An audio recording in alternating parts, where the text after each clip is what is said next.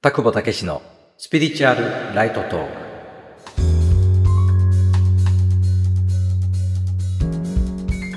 田久保武史です。このラジオは心理ど真ん中のスピリチュアル情報を日常に生かすヒントとしてお届けしています。今回は自分軸を定めるための識別心を磨くというテーマでロバと兄弟という偶話をモチーフに田久保の独自の解釈を話します。ロバと兄弟という中国の偶話なんだけど、結構ね、有名な話でもあるんだけどね、知らない人もいると思うので、まずね、その話からします。で、この偶話の教訓、よく世間一般的に言われてる教訓と、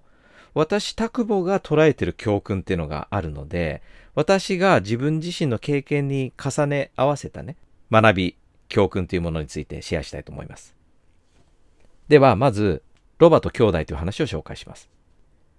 ある兄弟が野菜をロバに積んで町に売りに行った帰り道のことです。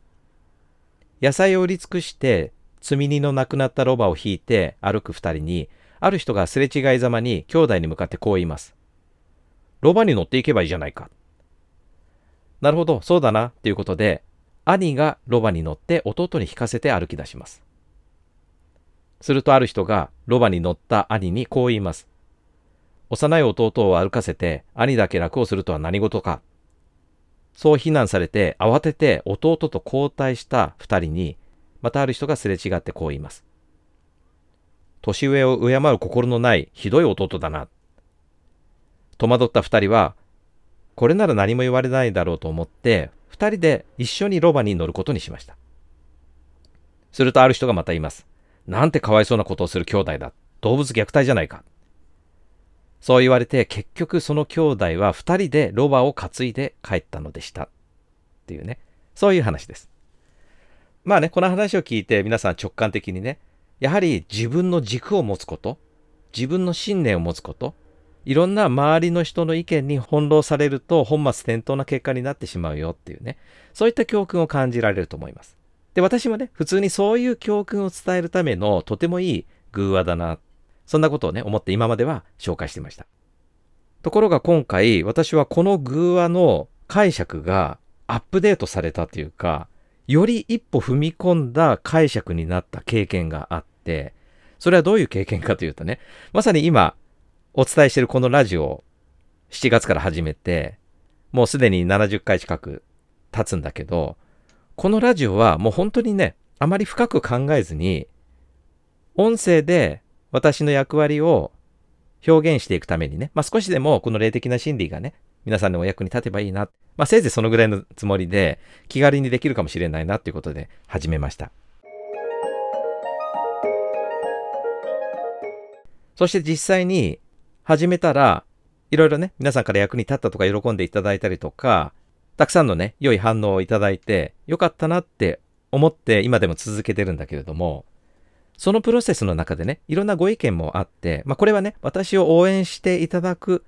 前提でのたくさんのご意見なんだけど、これがまさに先ほどのロバと兄弟のように、ある人から言うと、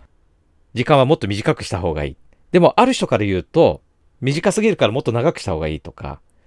話し方はこういうふうに話した方がいいとか、でも、ある人は全くそれと逆の意味での話し方を提示してきたりとか、そして私はどう思ったかというと、自分なりには実験も含めて始めたものだったので、一つ一つの、その私を応援してくれる方々のご意見を、そうかもしれないなと思って、一つ一つね、参考にして自分なりに改善をしたりとか、変化を加えたりとかしていったんだけれども、そのプロセスの中で、一瞬ね、自分を見失うような、あれ？結局なんか自分の良さが逆に消えちゃったんじゃないかなとかね。そういう改善を加える前の方が良かったのかなとか、本当はどういうものを目指していたんだっけなとかね。そんなことを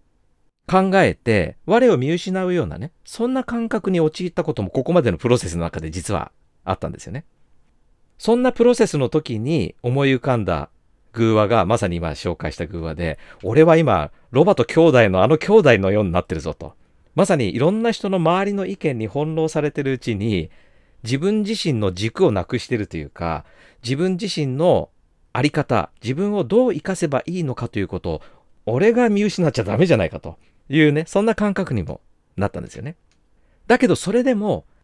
参考になる意見は取り入れながら続けているうちに、だんだんその我を見失ったような感覚から少しずつまた自分自身を生かす感覚というものを、これはマニュアル的なものじゃなくて、まさに感覚として、だんだんだんだん掴んできてるようなね、そういう感性もあって、その自分を生かす感覚、感性というものは、いろんな方々の意見を取り入れたり改善していったりするプロセスがなければ、わからなかったような感覚、気づけなかったような感覚だなっていうことがね。つまり、より自分自身を表現するその軸というか、どうあればいいのかというその感覚をまだもちろんつかみきれてないところもたくさんあるかもしれないけどでもつかみつつあるその識別心というものがいろんな方々のご意見によって、しかもそれをスルーしないで、一つ一つ、そうかもしれないなっていうことで、素直に取り入れていくプロセスの中で、その識別心が結果として身についてきたなと。自分で自分はどうあるべきか、どうあればより自分を活かせるのか、それが自分の役割につながっていくのかという、この感覚を始めたばかりの時以上に今掴みつつある、そういう感覚が得られてるんですよね。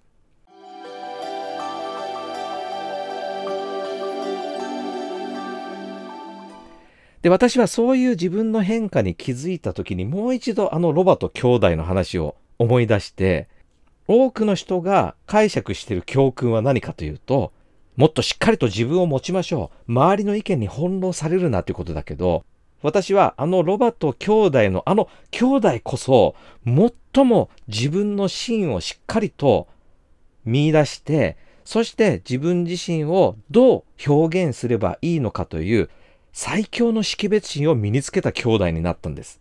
これがあの話のオチなんじゃないか。もちろんこれは私の経験から来てることなんだけど、つまり自分をどう生かせばいいのかということを自分で知るためには、むしろあのロバと兄弟のように、いろんなご縁のあった方々の様々な意見というものも、ある意味では素直に受け取り、実際に試しながら、これはむしろ違ったなとか、これはこのようなメリットがあるけどこのようなデメリットがあるなとか、実際にやったものでしかわからない感性、感覚というものがあるんだと。